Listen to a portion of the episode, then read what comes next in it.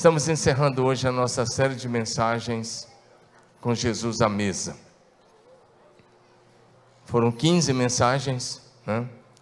Você vai ver que hoje, pela numeração, está número 14, mas domingo passado o pastor David com a equipe pregou de número 14, mas acabou que na, na sequência, a de hoje ficou 14, mas são 15 mensagens com esse assunto, com Jesus à mesa. E eu espero que você tenha aprendido sobre isso. Eu espero que isso te ajude a buscar um avivamento na sua casa, na sua família. Então vamos ao texto que usamos todos esses 14 domingos, hoje o de número 15, domingo seguido. É que domingo passado o tema foi um pouquinho diferente, foi não se esconda atrás da porta. Por isso que não entrou na sequência.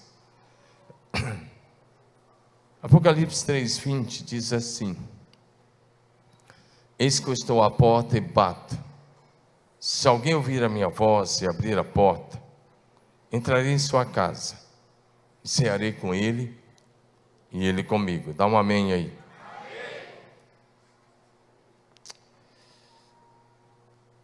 Diga comigo, com Jesus à mesa. Como você sabe, o objetivo dessa série de mensagens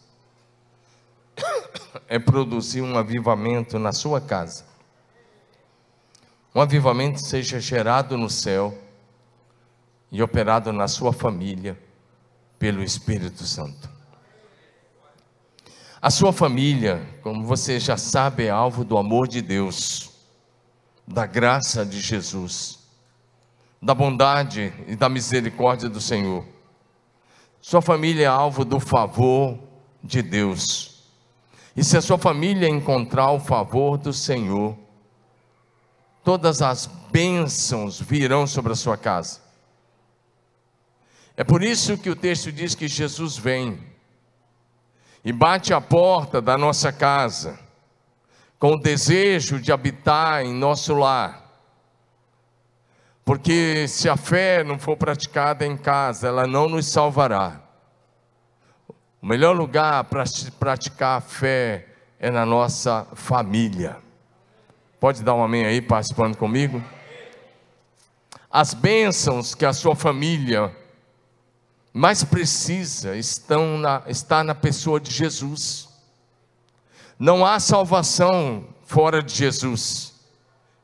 Não há bênçãos, nem esperança, nem felicidade verdadeira para a sua família longe da pessoa de Jesus. Por isso, se você e a sua casa estiverem completamente comprometidos em servir a Jesus Cristo como Senhor, então escute isso: a sua família poderá ser a lareira para o próximo avivamento. Leva sua mão e diga assim: a minha família. Mas fala com convicção: a minha família pode ser a lareira do próximo avivamento.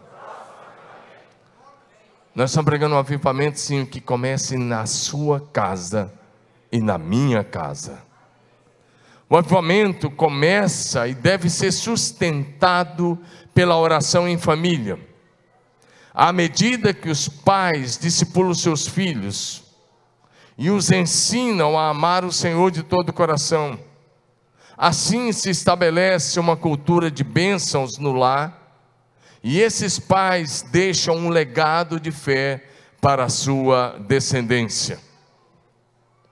Nós cremos, e você sabe disso, que Jesus Cristo é a única esperança para a família.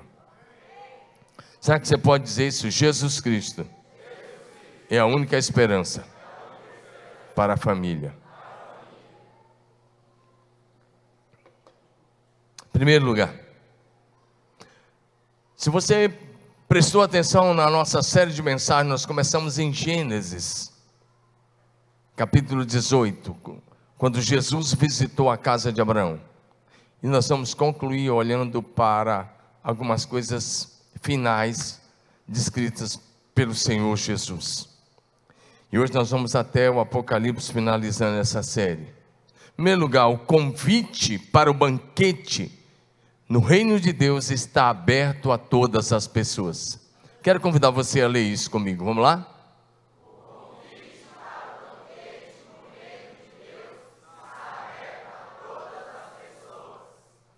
Todas as pessoas.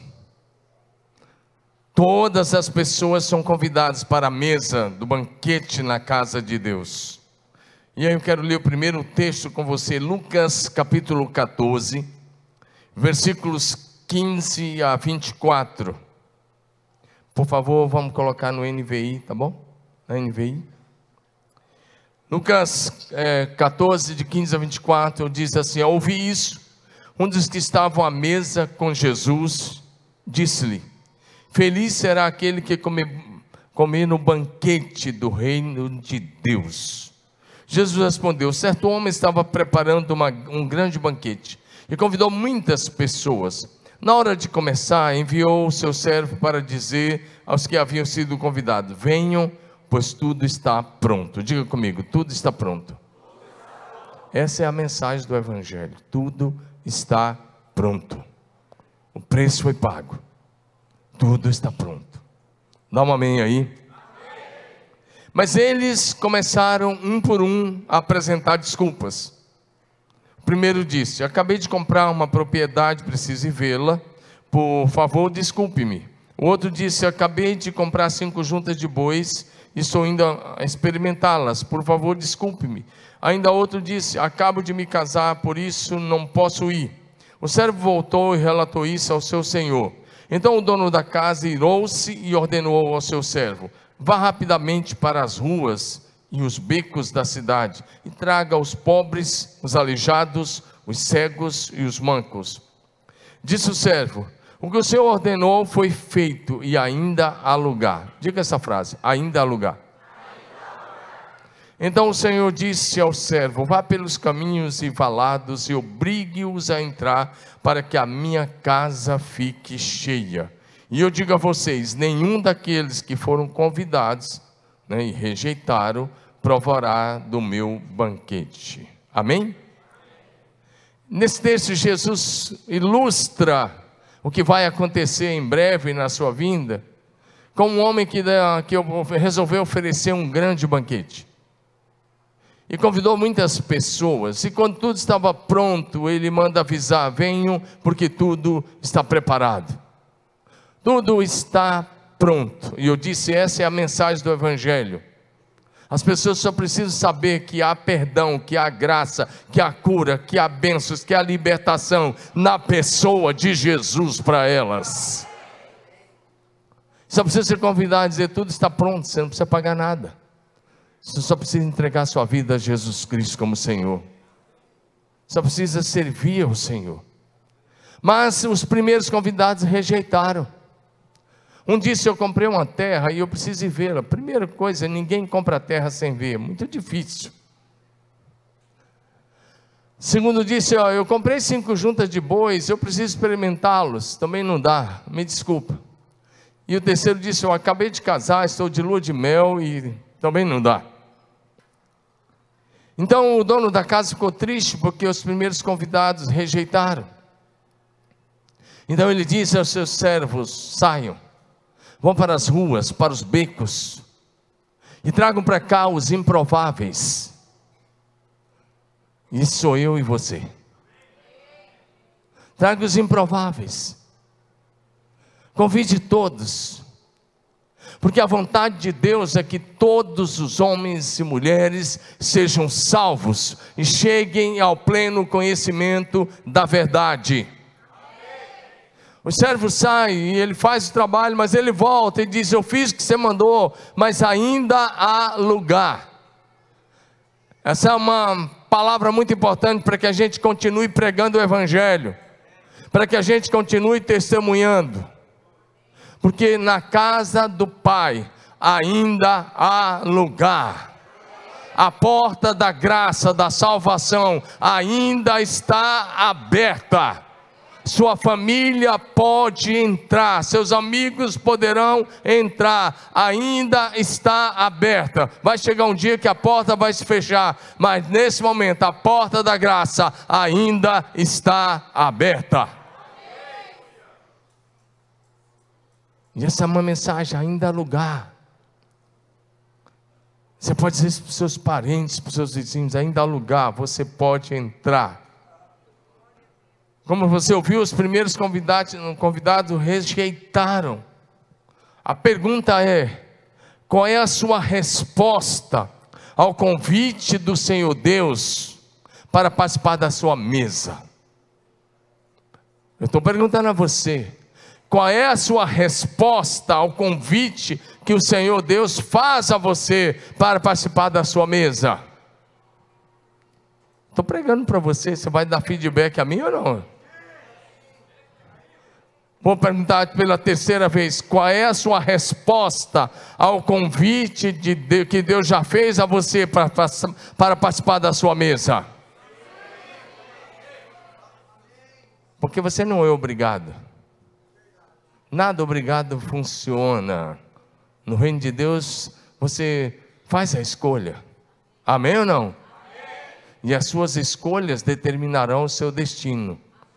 Será que você pode dizer isso? As minhas escolhas determinarão o meu destino.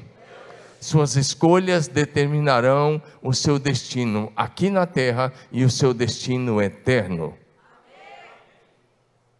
Escolha. Responda ao convite de Deus. E eu espero que você responda positivamente. Que você pare de dar desculpas. Nós podemos dar desculpa toda semana. Não fui na célula por causa disso, não fui no culto por causa daquilo, não participei. E você pode criar as mais diferentes desculpas toda semana se você quiser. Ou você pode dizer sim ao convite de Deus e se envolver com a obra de Deus enquanto é tempo nessa terra. Posso ouvir um amém da sua parte, assim, bem de quem concorda com isso? O Senhor Deus, vou repetir, quer que a sua casa fique cheia. Ele quer que todas as pessoas sejam salvas, redimidas, compradas, perdoadas, lavadas, justificadas e santificadas pelo sangue de Jesus, que foi derramado na cruz do Calvário. 1 Timóteo capítulo 2, versículos 3 e 4, o texto diz para a gente: Isso é bom e aceitável diante de Deus, nosso Salvador, o qual deseja que todos os homens sejam salvos e cheguem ao pleno conhecimento da verdade. Será que você pode levantar sua mão e dizer: Deus quer? Levanta sua mão e diga: Deus quer, Deus quer. que todos os homens sejam salvos. E se essa é a vontade de Deus, é a minha vontade. A gente tem que concordar com Deus e dizer: Deus, se o Senhor quer que todos sejam salvos, eu vou fazer a minha parte para que na minha rua, no meu bairro, na minha cidade, todos sejam salvos. Porque só Jesus Cristo salva. Não há salvação fora de Jesus, e você sabe disso pessoas de todas as tribos, de todos os povos, de todas as línguas, de todas as etnias, serão salvos e estarão habitando a casa do Pai por toda a eternidade. Mas para isso tem que começar declarando Jesus Cristo como único Senhor e eterno Salvador. Filipenses capítulo 2, versículos 9 a 11, você conhece bem, quero te convidar a ler aí na projeção. Por isso também Deus o exaltou sobremaneira, ele deu o nome que está acima de todo nome, para que ao nome de Jesus se dobre todo o joelho, nos céus, na terra e debaixo da terra, e toda língua confesse que Jesus Cristo é o Senhor, para a glória de Deus o Pai. Amém, amados? Deus quer que todos sejam salvos, mas só há salvação em Jesus. Ele é o único caminho, Ele é o único mediador, Ele é aquele que pode nos levar a Deus, o Pai. Como você sabe, Jesus é o nome mais precioso do universo. E esse texto diz que diante do nome de Jesus, todo joelho se dobrará e toda língua confessará que Jesus Cristo é o único Senhor para a glória de Deus o Pai. Pergunta para o seu vizinho de cadeira, dá um cutucãozinho nele assim e fala assim: Jesus Cristo já é seu único Senhor?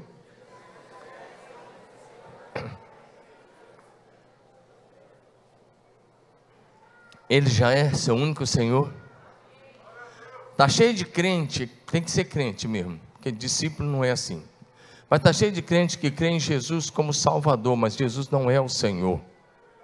Porque quando Jesus é o Senhor, nós só fazemos aquilo que é a boa, agradável e perfeita vontade dEle. E os discípulos estão comprometidos com o senhorio absoluto de Jesus Cristo. Segundo lugar, você é convidado para a ceia das bodas do Cordeiro de Deus. Deixa eu te dar essa notícia de novo. Às vezes a gente esquece disso, porque tem sido pregado um evangelho no Brasil que aponta só para esse, esse mundo, só para as realizações aqui. Um evangelho muito mais antropocêntrico do que cristocêntrico. Um evangelho que tem muito mais influência do coach ou do que do Espírito Santo. Um evangelho que não aponta mais para a glória, mas um evangelho que aponta só para conquistas dessa terra. Você tem que conquistar, sim. Você deve prosperar, sim. Você pode ser e deve ser o melhor na, na profissão que você escolher, mas o Evangelho aponta para a glória do céu. Nós estudamos sobre a mesa até aqui nessas últimas 14 semanas, sobre estar com Jesus à mesa, porque é o que o texto do Apocalipse diz que se nós ouvirmos a sua voz e abrir a porta, ele vai entrar na nossa casa e vai sentar com a mesa, na mesa conosco, e nós vamos poder tomar uma refeição com ele como amigos, e vamos, ter, poder ter comunhão com ele. Mas o evangelho aponta para o futuro, para a glória. Então quero que você leia esse segundo ponto comigo. Vamos você pode ler?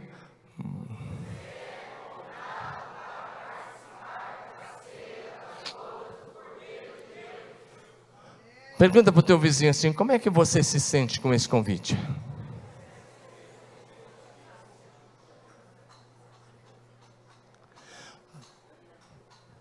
Olha para mim agora. Isso é importantíssimo, você saber disso. Nós podemos dizer não para uma série de convites aqui na terra. Muitas vezes nós somos convidados para casamentos, festas de aniversário, para uma série de coisas. E a gente pode dizer sim ou não. Toda semana a gente recebe algum tipo de convite. É verdade ou não é? Você recebe um convite para ir na célula, para estar no culto, para, para comer um churrasquinho com os amigos. E você faz sua escolha, toma sua decisão. Mas o convite dos convites é esse aqui que eu vou ler para você. Diga assim: esse é o maior convite. O melhor convite. O convite irrecusável. Porque se você rejeitar esse convite, amigão, você não vai ter parte com Jesus. O Senhor nosso Deus está preparando uma grande festa de celebração.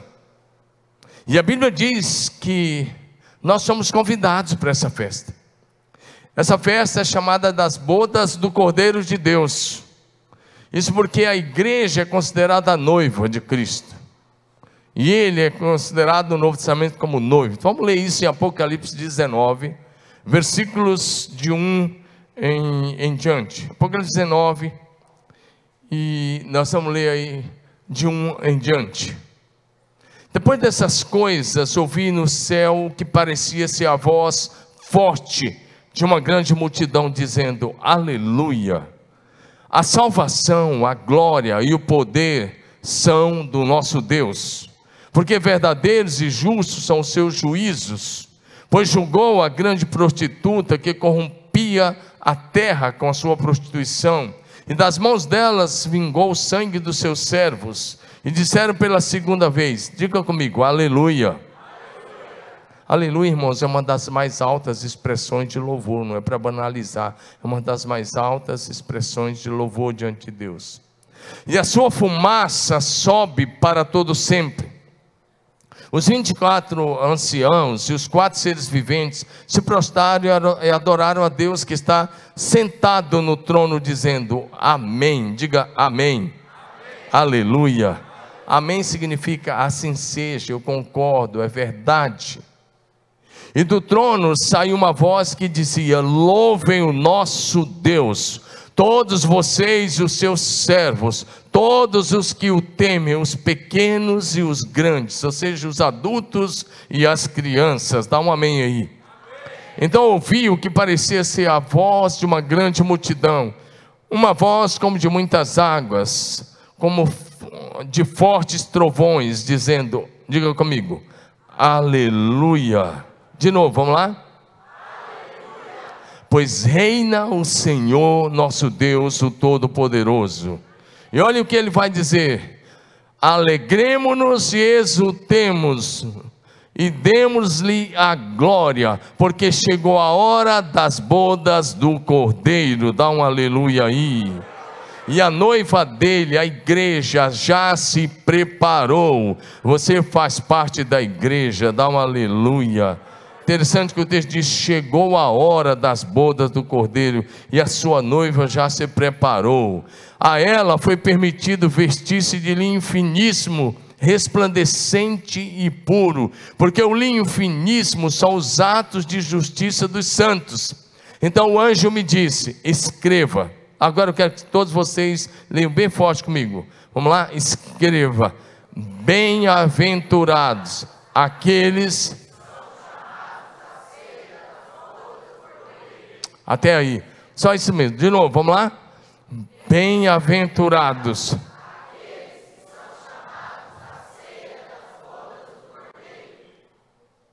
A palavra bem-aventurado significa feliz, ou até mais que feliz, muito feliz. Então o texto está dizendo: felizes são aqueles que são chamados à ceia das bodas do Cordeiro. E ele, o anjo ainda acrescentou: essas são as verdadeiras palavras de Deus. Pergunta de novo: como você se sente sendo convidado para uma festa no céu? Como disse, o cristianismo não é só para o aqui e agora. Aqui agora o cristianismo já te traz muita, muitos benefícios.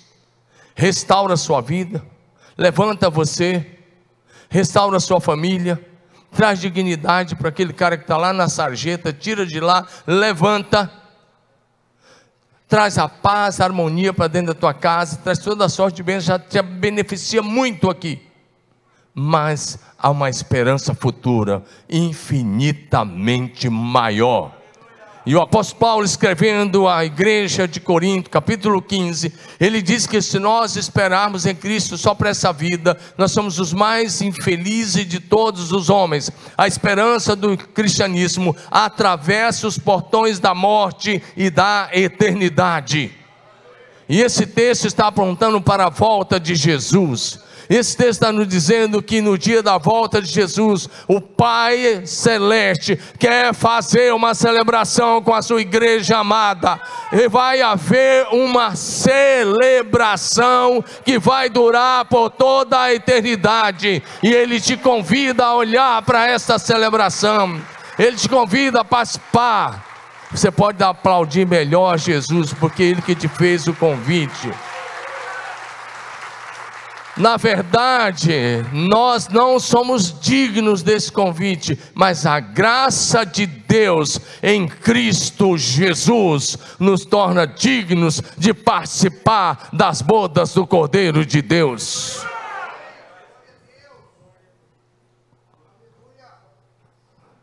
Tudo está preparado, diga, tudo está preparado e pela graça de Deus em Cristo Jesus, você é convidado para as bodas do Cordeiro de Deus, para o banquete na eternidade, para a grande festa no dia da volta de Jesus. Sim, a volta de Jesus será um dia de celebração para os salvos. Por isso, lá no Velho Testamento, aparece, quando fala do dia do Senhor, aparece grande e terrível o dia do Senhor. E vai ser terrível para os ímpios. Mas quando fala dos salvos no Novo Testamento, esse mesmo texto vai dizer grande e glorioso dia do Senhor. Para os salvos será o grande e glorioso dia do Senhor. Para os perdidos vai ser o dia mais terrível, porque eles serão afastados definitivamente para o castigo, o juízo, o castigo eterno, para o lago de fogo. Mas os salvos, para a celebração da glória. Amém ou não? Presta atenção numa coisa. E aí, olha para frente, porque a igreja verdadeira não caminha para o caos. A igreja verdadeira caminha para a vitória retumbante de Jesus Cristo, dos seus discípulos. A igreja verdadeira caminha para a glória. O futuro da igreja não é o caos, o futuro da igreja é a glória da eternidade. A história da humanidade não se encerrará com o triunfo de nenhuma ideologia política ou religiosa, mas com o triunfo definitivo e eterno de Jesus Cristo e a sua amada igreja. Tem algumas pessoas que parece que só escutam coisas negativas, só alimentam coisas negativas. Alguns dias atrás eu fui em determinado lugar e uma, uma pessoa líder se levantou para falar e disse assim: a igreja no, no mundo todo está como o vale de ossos secos. Eu tive que interromper, eu falei: não, não é nada disso. Eu falei, essa semana mesmo eu estava num congresso de um grupo de pastores que eu, nós estamos, caminhamos juntos já há 14 anos. Eu falei, e a, esse grupo de pastores, esse capítulo do Brasil, que a gente faz parte, mas esse é um movimento a nível internacional, está muito mais de 100 países. Eu disse, não, o grupo que eu faço parte tem milhares de pastores, no, tem algumas centenas aqui no Brasil e milhares de pastores ao redor do mundo, que as suas igrejas têm no mínimo dois mil membros. Para fazer parte lá tem que ter no mínimo dois mil membros. Eu falei, a igreja não caminha para o caos. A igreja caminha para a vitória retumbante de Jesus Cristo. Ele é o cavaleiro do cavalo branco, ele é o vencedor, ele é o rei dos reis, e vencerão os que estão com ele, chamados eleitos e fiéis. Será que você pode aplaudir o nome de Jesus?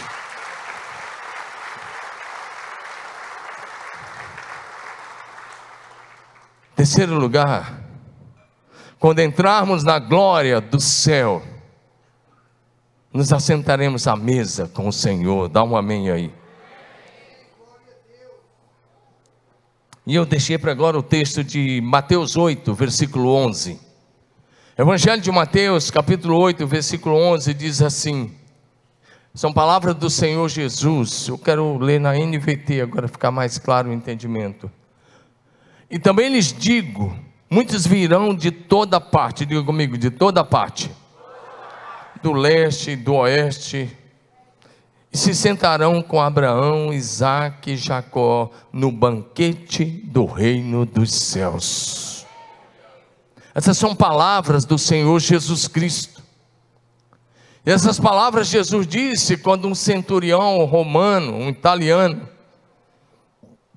que tinha um servo que estava morrendo, ele foi até Jesus, pedir para Jesus curar aquele servo. E Jesus disse: Eu vou até a sua casa, eu vou curar o seu servo. E ele olhou para Jesus e disse: Não, não precisa. Eu não sou digno que o Senhor entre debaixo do meu telhado, dá apenas uma palavra e ele vai ser curado, porque eu também sou homem que ando debaixo de autoridade, e eu tenho soldados que estão debaixo das minhas ordens. Eu digo a um vai, ele vai, outro vem, ele vem. Ele está dizendo: Jesus, basta uma palavra. Aí Jesus olhou e disse: Em todo Israel não achei uma fé como essa. Foi aí que em seguida ele deu essa palavra: Muitos virão do Oriente, do Ocidente, do Norte, do Sul, do Leste, do Oeste e vão se sentar à mesa com Abraão, patriarca da nação de Israel, Isaac e Jacó, patriarcas com ele, no banquete no reino dos céus. Amém? Lá você vai poder tirar uma série de dúvidas. Dá um aleluia aí. Muita coisa que está encoberta hoje você vai poder tirar as dúvidas. Amém? Que as coisas reveladas são para nós, as encobertas pertencem ao Senhor nosso Deus. Amém? Às vezes a gente faz umas brincadeirinhas. Por exemplo, essa semana eu fiz uma pergunta, quarta-feira, ainda está em aberta. Eu perguntei para os pastores da minha equipe, nós estávamos numa reunião, e perguntei para alguns, falei assim: qual é o versículo predileto de Deus na Bíblia? E eles ainda não acertaram, eles têm até terça-feira. Eu falei, eu fiz um enigma com eles. É a coisa mais simples do mundo. E eu disse para eles assim: vou dar uma dica. Esse versículo aparece uma vez no Velho Testamento e 23 vezes no Novo Testamento. Não está fácil? Está muito fácil. Mas até hoje eles ainda não falaram. Deus não vai falar. Porque se você soubesse, fica quieto. Eu sei que você sabe. Agora eu falei assim, ah, falei com a minha esposa também que ela não vai falar, tem que segurar até texto, quero ver o que, que eles vão falar. E ontem eu estava assim, bonzinho, eu falei, dou a feijoada completa ali para você levar para casa, se acertar o versículo. Eles não acertaram. Mas agora, isso é só de brincadeira. Mas estava valendo mesmo a feijoada. Agora é interessante você olhar para isso. Por que, que eu falei isso? Porque quando você chegar na glória, você vai poder conhecer as pessoas que você não conhecia, que você apenas leu os nomes, leu os nomes dela nas escrituras sagradas, e você vai rever os seus conhecidos. Eu tenho muitos amigos lá, e chega lá, eu vou dar um abraço em cada um deles. E quando eu leio um texto como esse, de verdade eu fico emocionado. Porque nós não somos dignos. Mas o Senhor nos chama para a comunhão da mesa. Agora presta atenção: só vai sentar na mesa no reino dos céus quem traz Jesus para a mesa aqui na sua casa. A coisa funciona assim: você traz Jesus para dentro da sua casa, e espiritualmente ele se senta à mesa com você. E se ele quiser se manifestar fisicamente, ele vai se manifestar. Ele é Deus, ele se manifestou por todo o Velho Testamento na sua vinda e depois da sua ressurreição, e ele continua se manifestando em muitos lugares da terra. Amém? Mas você traz Jesus para dentro da sua casa, e no último dia ele te leva para a casa do Pai. Você traz ele para a tua mesa e ele te leva para o banquete na glória. Para a gente fechar, o pessoal do louvor pode subir. Ao entrarmos na casa de Deus, nosso Pai, nós vamos viver algumas coisas. Uma delas é a restauração de algumas coisas que foram perdidas no Velho Testamento. No livro de Gênesis, por exemplo, aparece a árvore da vida. Mas no capítulo 3, ela desaparece de lá. Mas quando entrarmos na casa do Pai, uma das coisas vai ser o direito de comer da árvore da vida. Dá um amém aí. Aquilo que Adão e Eva não fizeram, você poderá fazer ao entrar na casa de Deus. Apocalipse capítulo 2, versículo 7. Quem tem ouvidos, ouça o que o Espírito diz às igrejas. Ao vencedor darei o direito de alimentar-se da árvore da vida que se encontra no paraíso de Deus. Paraíso é terceiro céu. Exatamente isso você ouviu. Diga terceiro céu. Como você sabe, nós temos aqui o céu atmosférico. Nós temos o céu planetário, que é o segundo céu. E nós temos o terceiro céu, que é o, é o céu de Deus. Diga comigo, o terceiro céu é o céu de Deus. Diga, é paraíso. Quando você olha para 2 Coríntios 12, de um em diante, o apóstolo Paulo começa a falar de si mesmo. E ele diz: Conheço um homem em Cristo que há 14 anos foi arrebatado ao paraíso. Sim, foi arrebatado ao terceiro céu e ele diz: Eu vi coisas tão grandiosas, tão maravilhosas, que não me foi permitido revelar ou escrever. mas a João foi permitido escrever. Amém ou não? Se você der uma olhada, ele usou a palavra paraíso e usa a palavra terceiro céu.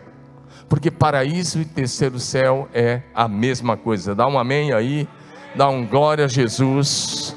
Quando você chegar ao céu, a árvore da vida vai estar lá.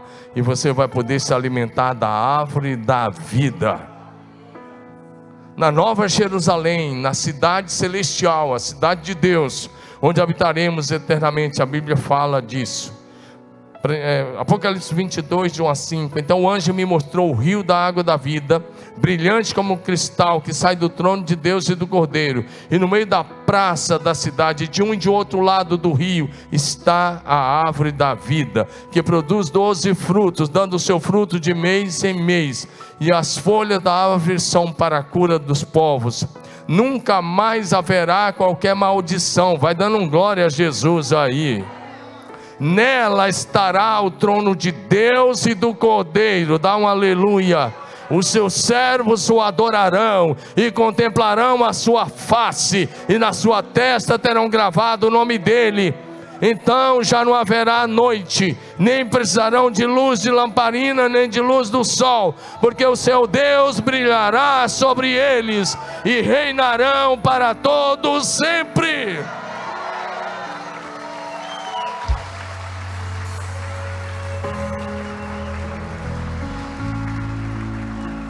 O futuro da igreja é reinando com Cristo para todo sempre, ou seja, por toda a eternidade.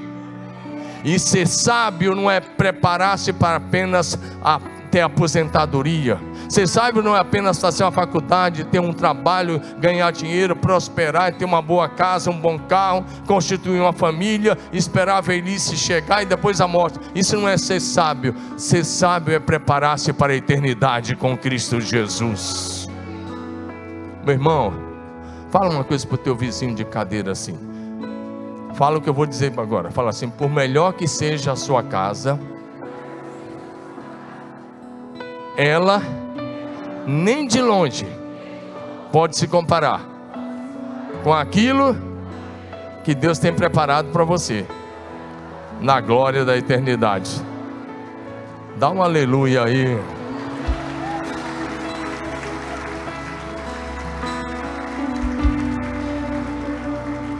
Eu quero concluir dizendo algo a você que para mim é muito profundo. A maior honra, o maior privilégio, a maior promoção que você poderá ter é da mesa da sua casa com Jesus, para o trono da glória de Deus. Quem sabe se acorda agora, vou repetir.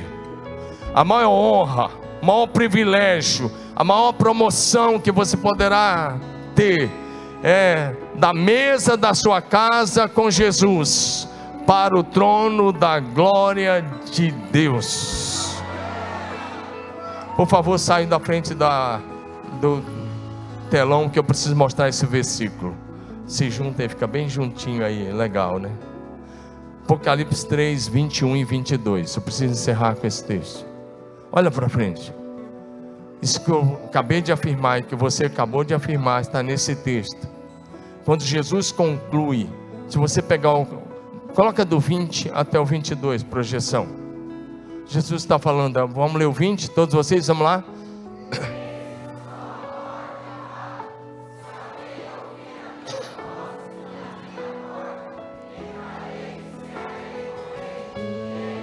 Verso 21. Ao vencedor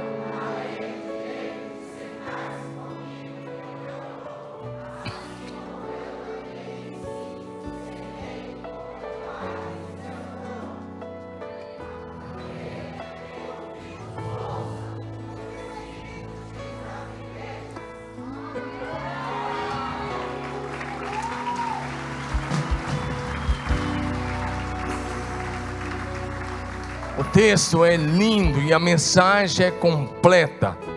Quem tem ouvidos, ele diz: ouça. Mas no verso 20 ele diz: Eu estou à porta e bato.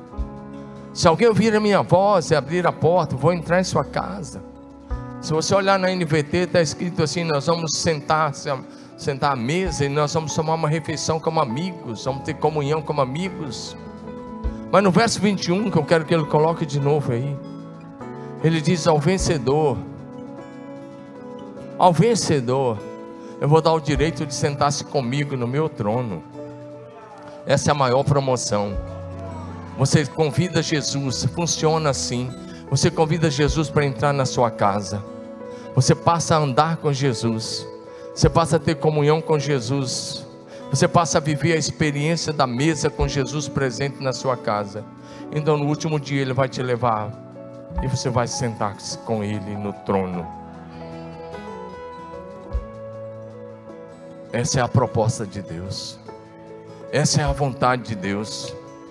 Esse é o propósito de Deus para a sua vida. Apenas convide Jesus para ser Senhor absoluto da sua casa, da sua família. Sua casa vai ser lugar de amor, de graça, bondade, paz, alegria, harmonia. E as bênçãos do Senhor vão estar lá. Sua família vai viver um avivamento. Você vai ser incendiado pelo fogo do Espírito Santo. A sua família vai se apaixonar por Jesus e um poderoso avivamento gerado no céu e operado na terra acontecerá no seu lar. E no último dia, você será tirado dessa terra para o trono da glória.